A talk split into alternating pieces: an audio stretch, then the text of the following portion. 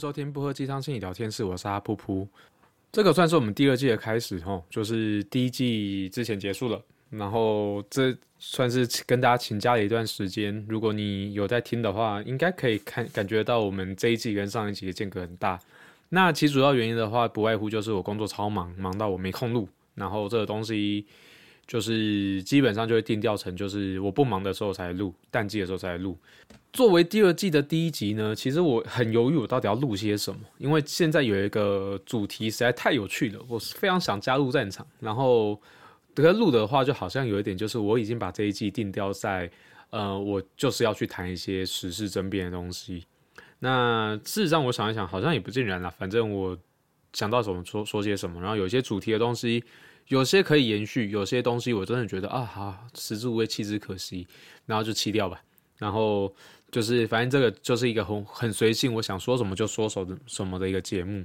所以那就我们就来开始聊聊理科太太最近烧得很旺的一件事情吧。先帮大家补个进度，理科太太最近有出了一个叫做《智商笔记》，哦，他自己个人在经历了离婚跟忧郁症，然后他智商两年。然后简单的说法就是，他透过智商怎么自我疗愈，然后让自己的心理素质更强大。然后他有很多很多的笔记想要跟大家分享。然后现在目前就在海号上面有做贩售，我不知道帮他广告吼，就是大家不要买自己决定。我我我们要帮他叶片。那这件事情呢，就是因为他使用了智商，使用到了治疗这一类的一些敏感字词，所以这个东西呢，就是引发了正反双方的论证。那这整个事件我们简称为笔记之乱。那笔记之乱呢，基本上我在很久很久以前，大概一个月前左右就看到笔记在募资了。然后我真的觉得，就是先吐槽一下，我真的觉得大家就是反应是不是有点后知后觉啊？他上线那么久，就是都已经超早鸟已经过了，现在剩早鸟了，然后他才意识到说，哦，这个东西有问题，然后开始去治，开始去 argue 这件事情。那我觉得有正反双方的论述，我觉得是好的啦。可是就是还蛮明显，就是有些可能是站在支持反对的人，可能都多多少少有一点，他是基于他一些个人的私利，或者是他个人一些比较偏执的一些信念去做的一些 argue。我觉得，嗯，我自己是站在正方还反反方这件事情，我觉得，我觉得留给大家评估啦。我自己觉得我偏正方。那。那至于就是他是不是正方，或者是他最后会烧到哪里，我不得而知。我觉得作为专业工作者的顾虑，或者是他维持的反对的一件事情，就是他到底会不会造成一些需要心理治疗的人延误得到这相关的治疗，或者是他本身分享内容是有涉及到智商伦理议题，甚至是有可能会有一些就是呃治疗的一些泄密的问题。就我先就两个地方去切了。第一个地方，我觉得会还蛮直接，就是他到底是不是在做治疗这件事情，到底是不是在做智商这件事情。我自己觉得，从他的名称，或者是去从他的大纲上面去看，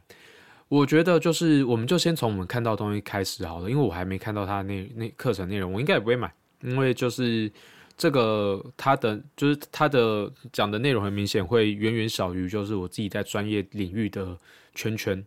就是我的知识圈可能远大于他能提供的资讯，所以我当然不会想买这样的课。可如果有听完这个课、那个课的人，欢迎跟我分享一下他到底谈了些什么。我们就从大纲来论吼，我们就不要去超意说什么，好像不止经验分享诶。他假设他就真的在谈经验分享，呃，他里面谈的东西就很多会是他自己个人在上述我们聊过，就是他的一些智那个智商历程，还有他自己个人走出。Maybe 是离婚，maybe 是他，呃，就是忧郁症的这个过程，他的一些心得跟经验分享。那里面就大概就会是身体情绪的觉察，跟就是跟就是一些非理性信念的一些博士，我觉得看起来是这个样子。然后有点像是去谈他自己个人疗愈历程啊。那认真讲一件事情，我们在生活中可能已经有看过一千一万本书，他是在去谈说我怎么透过各式各样的方式去自我疗愈。有人是养宠物，他写了一本书；有人是写那个跟大自然接触，他写了一本书；有人是透过养小孩、养各式各样的东西，或者是他透过冥想、透过各各式各样各样方式，达到自我疗愈的效果。那这个东西，他当然是可以去讨论、可以去谈的东西。但是如果他跨到了现实，他要怎么使用治治疗技巧去治疗别人，那他就会有一些疑虑了。那个最直接疑虑就是，基本上能够执行特定医疗行为的人，只有就是拥有相关执照的人，能能执行智商的，不是只有智商心理师了，临床心理师跟精神科医师在法定上面也有。然后另外就是有一群人，有有几个职业，它也是一个例外，像是社工师或者是辅导老师，或者是呃护理师，如果他的职权有需要，而且他有受过相关训练的话，他也是一个例外啦。只是在那个状况下，大家不会去故意踩智商这条线，大家会去稍微划分一下。我我在做的是一些医疗咨询，或者我再去谈，我是在做社工会谈。那这个东西就是有点巧妙规避，可是这些技巧可能很多的专业可能都会有些接触。那当然，其目的不一样，他当然就是会做的内容也不太一样。可是，就是理科太太她的背景，当然是她不是智商心理师，她去分享这个东西，她的主体如果是笔记或者她自己的个人经验分享的话，她是不会有任何问题。可如果她是谈就是智商跟治疗这件事情的话，从她的背景很明显是会有一些状况的。那另外一个东西就是有些治疗技巧，它是有可能会被误用的。就举例来讲，像是矛盾意象法或洪水法。这类的，它其实就是可能强度比较高，会需要比较谨慎操作。那或者是有些会比较涉及到一些个人隐私跟情感的，像是空椅法，或者是像心理剧的心理剧的互动方式，像是扶脚、踢脚，还有一些个人经验。如果说这个东西是有揭露到他人的私人经验的话，这些东西通常都会是我们需要特别谨慎处理。然后，如果说是有可能会造成对，就是。就是个案，他可能是有些创伤情绪跟创伤经验的话，那这些东西如果他声称对这些东西是有疗效的话，那他当然是违规。然后再来的话，还有一一种就是有些东西它是在医疗行为上面是需要保密的。举例来讲，像是测验类的，那就就是最直接的就是智力测验这一块，其实每几年之所以会需要去翻新题目的其中一个原因。就是其实会有蛮多人会针对，就是他希望他自己孩子看起来智商能比较高一点，他可以，或者是他希望他能够领到特定的补助，所以他会去呃去熟悉这个题目，然后针还甚至是针对这个题目去做一些操作，让可能就其可可能可以得到比较高或比较低的分数，可以让他得到一些他希望能够得到的利益。那这些东西到底谁要来评断？我第一个我没有就是课程资料，我只有大纲。那另外就是这整件事情谁说了算？就是我觉得这当然会回到就是 maybe 是卫福部的相关单位，或者是司法院司法体系去判断说他到底这个课有没有违规之余，或者是他是违规的。那这个东西的话，就我们基本上就是我相信应该有人已经提出检举了。那接下来就去看真最后的评价，最后就是就是最后的司法判决会是什么。那这一块的话，我倒觉得没有什么值得去多讨论的东西，就一翻两瞪眼。那当然啦，就是不是法院或者是有关单位说的就算。可是这个相对来讲是第三方相对客观的评论，我们当然是有一个有有一个可以自己的定见。可是，在现在大部分人都没有看看到那个课程，就是一阵狂骂这件事情，我觉得它其实已经有点涉及到一些网络霸霸凌的部分了。那这一块的话，我觉得。就是不管是正方或反方，你是基于就是他可能有一些推广性质，他可能就是在分享疗愈性质，或者是你有一些他会有一点就是违法的疑虑，或者是他可能会侵犯到一些专业人的一些权益这件事情，我觉得他都还是在健康讨论的范畴内。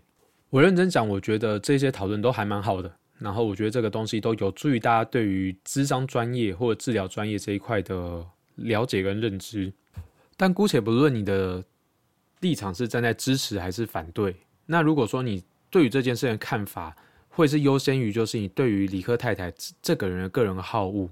那我觉得这个东西就蛮不健康的。因为其实你会看到很多非心理相关的人，他有可能是各式各样的背景，或者他自自称是心理专业人员，他就基本上就是在去直接批判，就是理科太太这个笔记不 OK 的原因，是因为他是个死死要钱的家伙，或者是这个东西也能卖钱。我觉得这个东西我会想，我我我我觉得有点像是在帮李克太太讲话，可是我目的不是这个。我觉得回到一件事情是个案他的主观经验到底对于我们的价值是什么？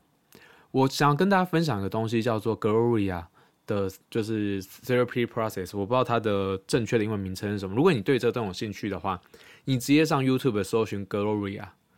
然后一个空格 therapy，它是一个非常有名的一个就是谈智商的一个影片，它大概历程大概两将近两个小时，是一个 Gloria 这位女性，她分别跟就是 Rogers 就是个人中心治疗，跟嗯跟 Purse 完形完形治疗，跟 Alice 理性情绪治疗，这三位大师分别去做谈话。为什么要做这件事情？大概就两个原因。我的理解就两个原因。第一个是针对各个学派在智商室里面到底在做些什么事情，这个东西对于个人来讲什么疗效，这些大师最具有代表性的人会怎么去谈这样子同一个个案。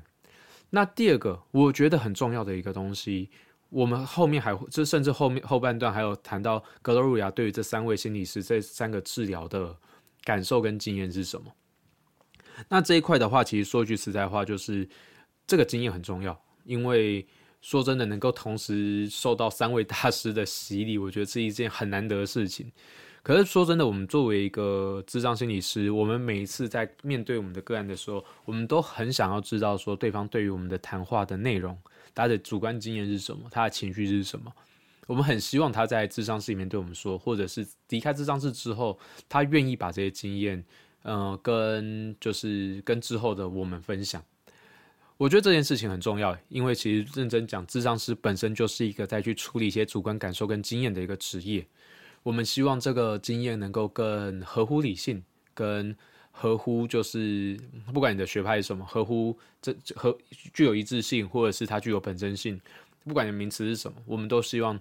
就是主观经验是能够被照顾到，它能够更健康一点。这个很明显是我们的。目标吧，没错吧？那可是这个东西到底有没有价值，或者是它是不是能够拿来变现？我觉得这个东西我们要把价格跟价值这件事情稍微拉开一点点去看。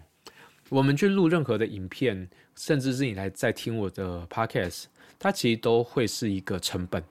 即便你没有花任何钱，你的时间也在这边。那如果它本身是品质好的部分，它或者是它的经验是有一些代表性的话。你觉得它值不值得花钱去购买？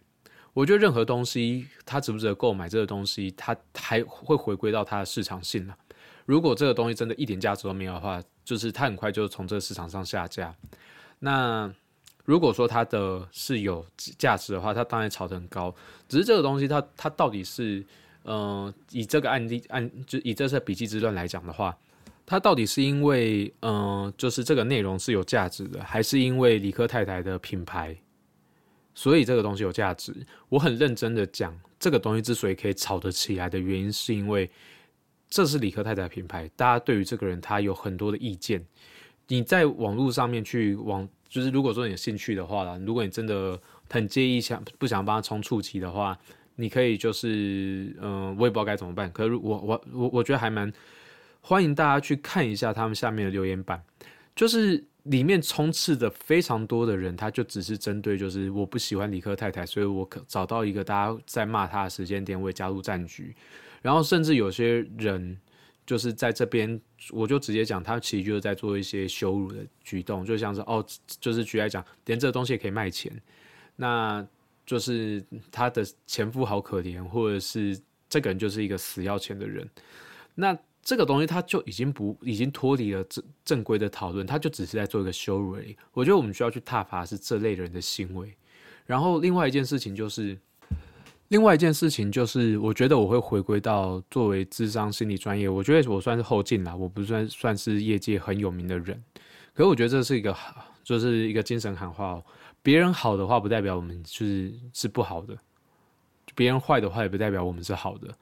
这个东西为什么会这样讲？其实你会看到有一些人，就是我就直接讲，他们多多少少有一点心态是吃不到葡萄说葡萄酸。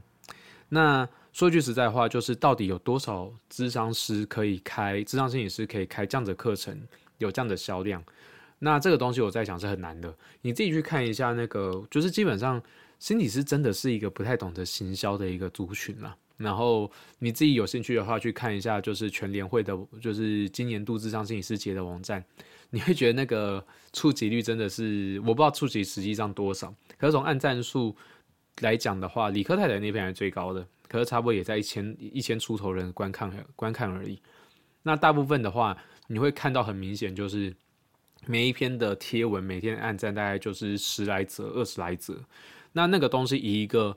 就是全年度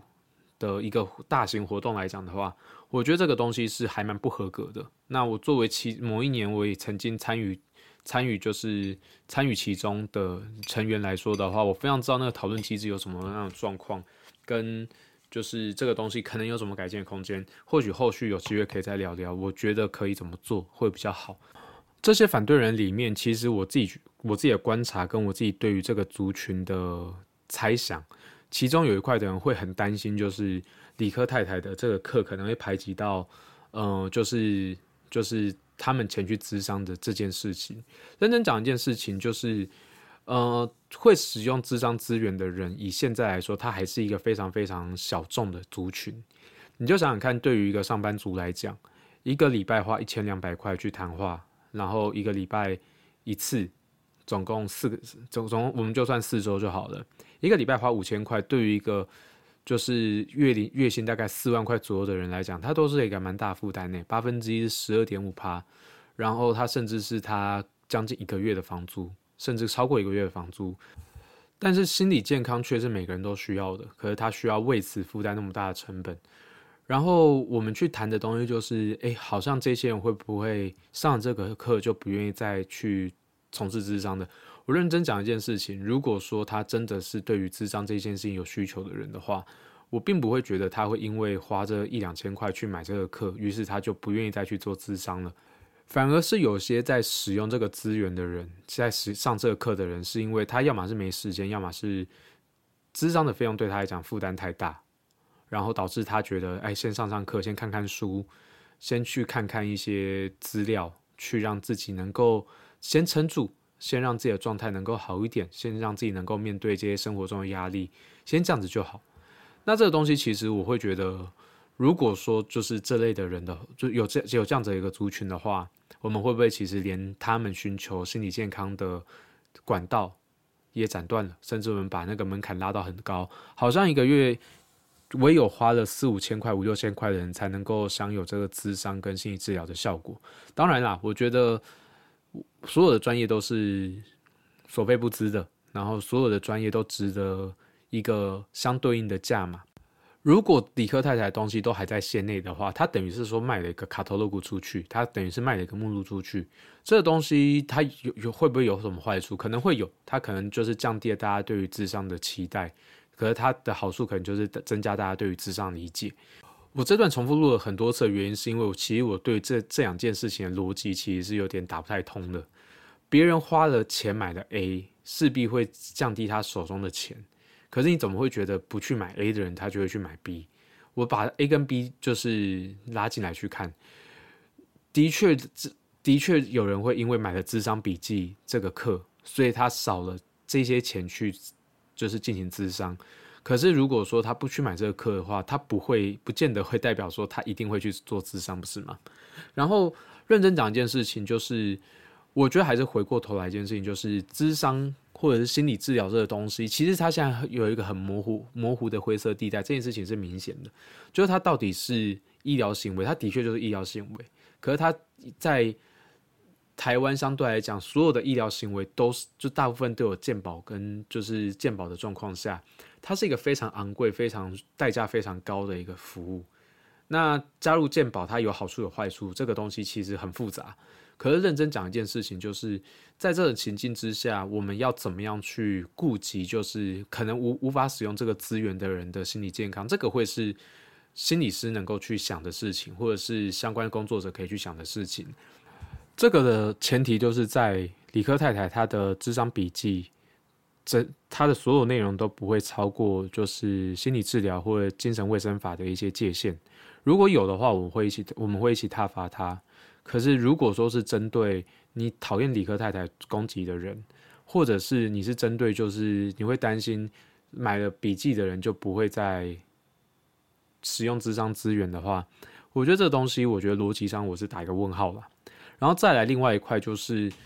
我们到底有没有办法产出一个更具有代表性，然后更胜过就是理科太太的声量的一个智商的建建议跟介绍？因为这个东西其实我觉得还蛮重要的。我们到底要怎么去让各式各样族群愿意尝试使用智商，或者是使用一些心理医疗的一些服务？那大部分的人啊，还是就是心理困扰比较多，然后心理疾病可能已经是在往上的少数了。那我们到底有没有办法透过以台湾现在的文化、现在的呃各种经济条件、社经条件，能够允许跟接受的一些呃服务设计、服务设计跟规划？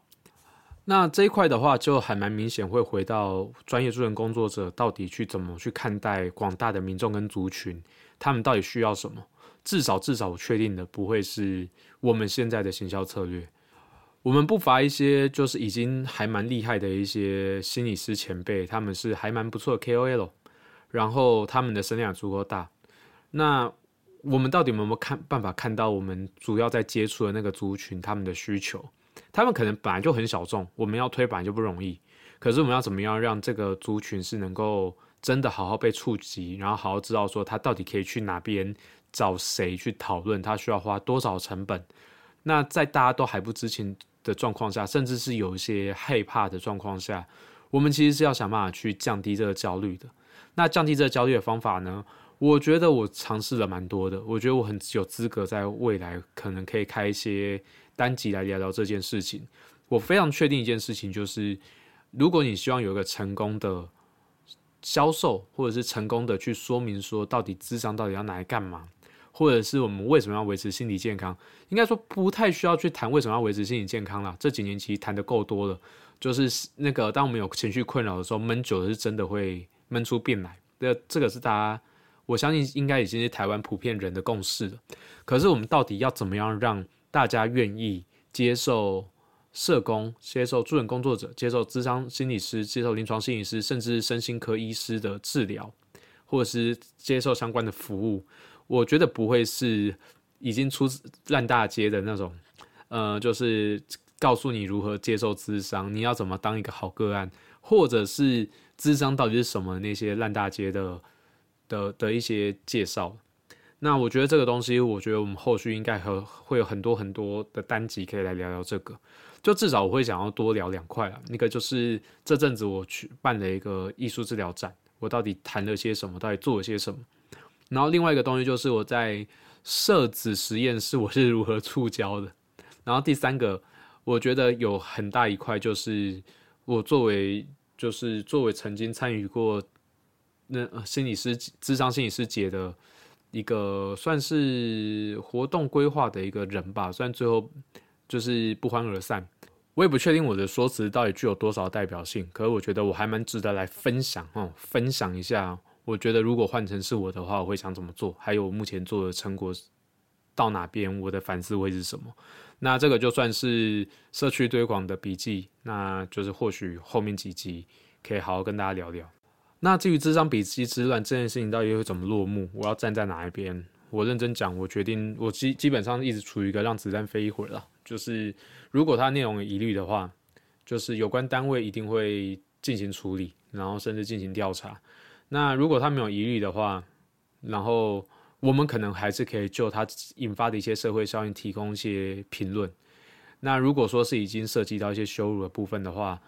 基本上我觉得你们就只是在讨厌李克太太这个人而已。或许他之前对你们做很多很过分的事情，我不晓得。或许。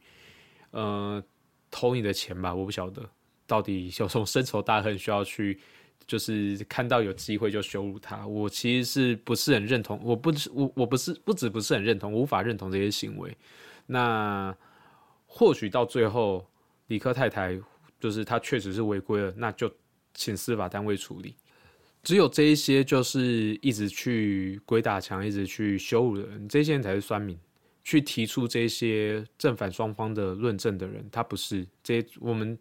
有很多智商心理师，他基我们基本上都是处于一个我们想要讨论这个东西有没有违规这件事情而已。基本上这不是不是酸民，然后有些人是在打稻草人，那些人可能说会被规划归类在酸民里面。然后请不要把这些提出反对意见的人通都拖下水。如果你是酸民的话，那就是你就是酸民。嗯，我自己个人非常清楚知道。我在支持什么或反对些什么，所以请不要把我拖下水。然后不是所有智障心理师在那个页面提出反对都是算命。然后请某些网友不要把我们这些就事论事在讨论人拖下水。我们非常知道我们自己在讲些什么。然后请持续在做一些羞辱或者是霸凌行为的人 shut the fuck up。参与有你们在的讨论会让我自己个人觉得非常的丢脸，所以请你们离远一点。然后你这个战场不属于你们。以上就是这一集全部的内容，感谢你的收听，我是阿噗噗。